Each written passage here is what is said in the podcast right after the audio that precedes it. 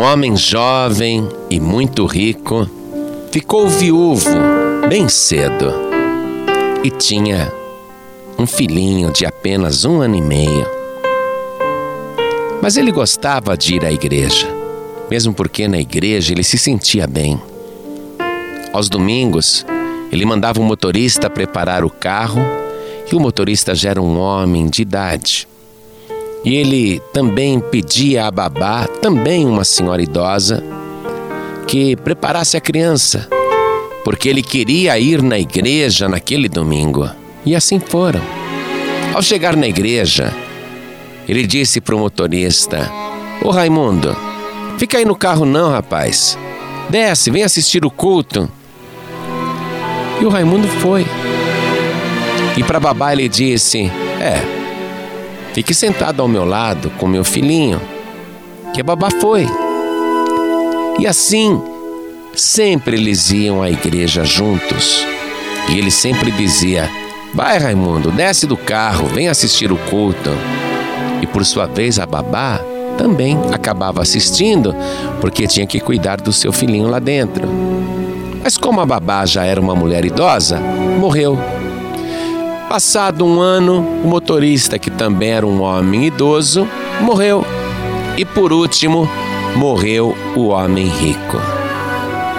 E lá na glória, ele foi recebido por um anjo que o levou para várias alamedas no céu, ruas de ouro magníficas, e o anjo foi lhe mostrando todas as moradias.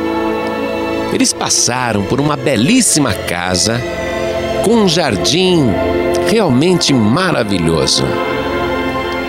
E o homem que na terra era muito rico perguntou: Seu anjo, quem mora aí? E o anjo respondeu: É o Raimundo, aquele que era teu motorista lá na terra. É o Raimundo. Ah, o Raimundo mora nessa casona, que legal. E eles continuaram caminhando. Passaram por uma outra casa muito bonita, com um belo jardim. E o homem rico perguntou: Seu anjo, quem mora aí? E o anjo disse: Aqui, aqui mora a Dona Maria, aquela que era babá do seu filhinho. Ah, é mesmo? A Dona Maria mora aí? Quer dizer que ela foi salva? More nessa bela casa. E ele pensou que se o Raimundo, um simples motorista, mais a Maria moravam numa casa tão bonita, então, com certeza, ele iria morar num palacete. Sim, ele merecia um palácio. Mas quando chegaram na rua que ele iria morar, ele viu ali no cantinho praticamente um quarto e cozinha feito de alvenaria e com as paredes por rebocar. Ele disse para o anjo: O que, que é isso daí? Quem mora aí? O senhor vai morar aí. Como eu vou morar aí? Imagina, na terra eu morava numa casa um milhão de vezes melhor do que essa. E o anjo disse: Mas essa é a tua casa aqui no céu. Ele falou: Não, deve estar tá havendo algum engano. A minha casa na terra era muito melhor do que essa. E tem uma outra coisa: eu sei que aqui no céu vocês têm condições de construir coisa muito melhor. E o anjo disse: É, mas aqui no céu a gente só constrói as casas. O material são vocês que fornecem. Ah, é? É. Mas na igreja eu dava cada oferta poupuda. E o anjo lhe disse: é, mas você dava do que sobrava. Já o Raimundo e a Maria davam daquilo que eles precisavam.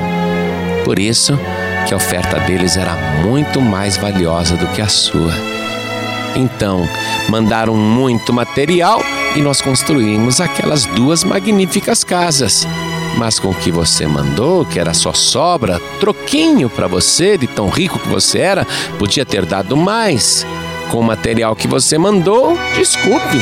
Não conseguimos fazer nada melhor do que isso, não tinha jeito. A culpa não é nossa, não. Aquele homem rico ficou envergonhado. Para o tesoureiro da igreja lá na terra, ele era o maior doador. Mas para Deus, maiores doadores do que ele eram o Raimundo e a Dona Maria. E isto lembra muito que o Senhor Jesus um dia entrou no templo e ficou vendo as pessoas colocarem as ofertas na arca. E olha só o que está escrito no Evangelho de Marcos, capítulo 12, versículo 41. E estando Jesus assentado defronte da arca do tesouro, observava a maneira como a multidão lançava o dinheiro na arca do tesouro, e muitos ricos depositavam muito. Vindo, porém, uma pobre viúva, depositou duas pequenas moedas que valiam cinco réis. E chamando seus discípulos, disse-lhes: Em verdade vos digo que esta pobre viúva depositou mais do que todos os que depositaram na arca do tesouro, porque todos ali depositaram do que lhes sobejava mas esta, da sua pobreza, depositou tudo o que tinha, todo o seu sustento. Naquele dia, no Templo de Jerusalém, no pátio das mulheres, onde ficavam as arcas, muitos ricos deram muito. Muitas pessoas deram suas poupudas ofertas, mas Deus não conta a oferta pela quantidade mas pelo valor que ela tem para a pessoa que a dá. Se a oferta não custa nada para a pessoa, também não vai valer nada para Deus. Certo estava o rei Davi quando dizia: Não oferecerei ao meu Deus ofertas que não me custem nada. Se você tem dado para Deus como oferta coisas que não te farão falta, você estará mandando pouco material para que a sua mansão celestial seja feita. Mas se você estiver dando como oferta para Deus daquilo que você muito precisa, então você estará mandando muito material para o céu. Foi por isso que Jesus Cristo disse: Guardai vossos tesouros no céu. Fazei para vós bolsas que não envelheçam dinheiro que não seja comido pela traça nem pela ferrugem e onde o ladrão não pode roubar. Porque onde estiver o vosso tesouro, aí estará também o vosso coração.